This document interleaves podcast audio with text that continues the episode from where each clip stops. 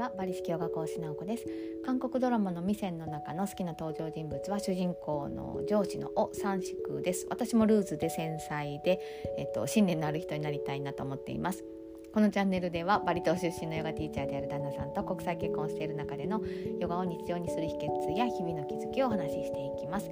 さて本日は車を運転している時の顔を輝かせる3つの方法と題してお話をしてみたいと思っています。私が住んでいるところは地方なので、えっと、車生活というのがもうほとんどの人が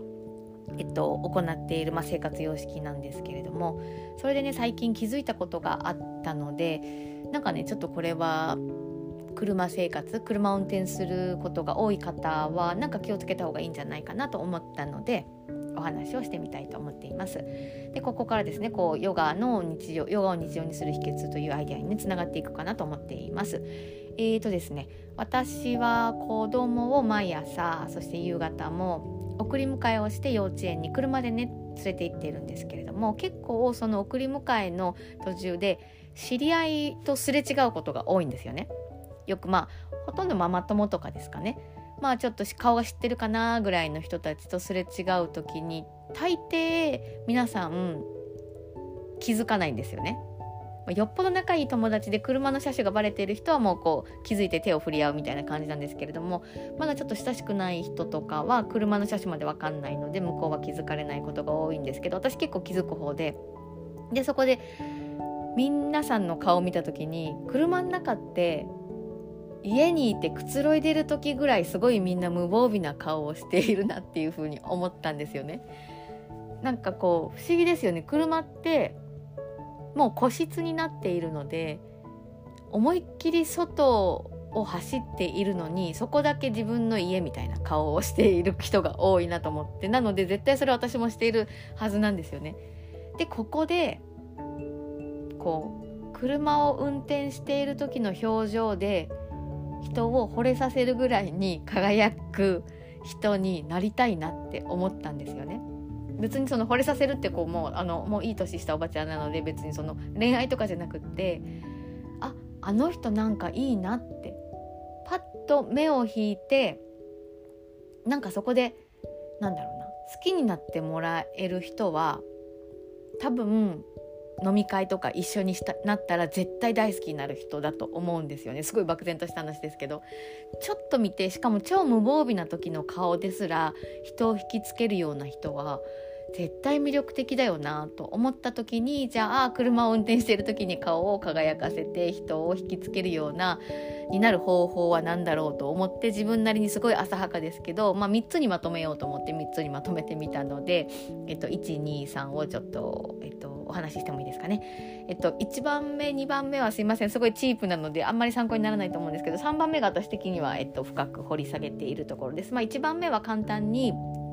えっと、口角を上げる癖をつけるといいなと思っています結構あのすれ違う人の顔を見ると印象が良くない人って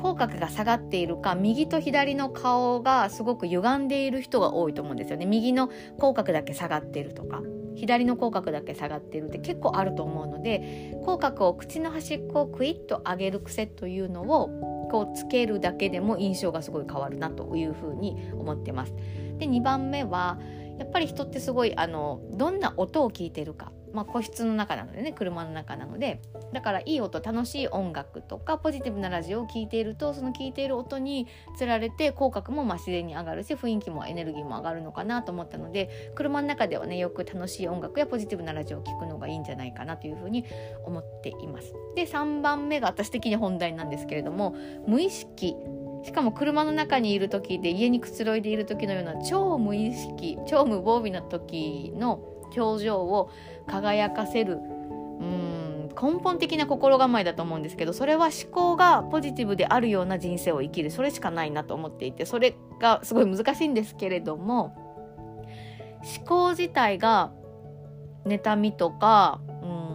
なんか人と自分を比べて自分を蔑むとか許せないとか憎しみとか辛い悲しいということにうん思考の中心を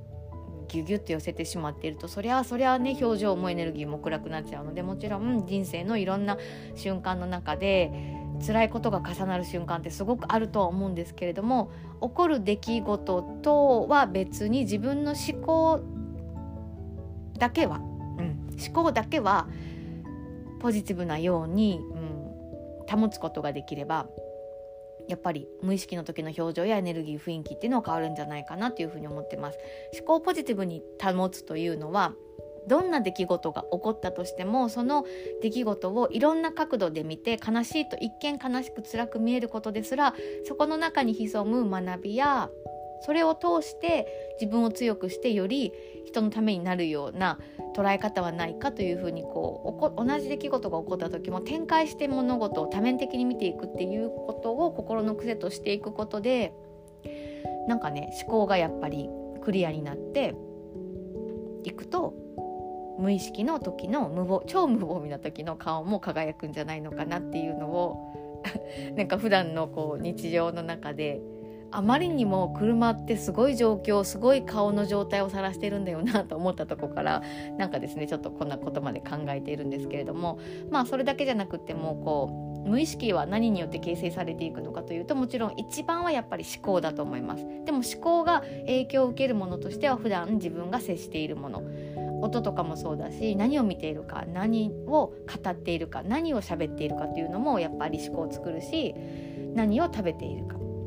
っていうのもすごく大きくなってくるのでそれこそやっぱりヨガが見ているものでヨガというのはこの自分の人生自体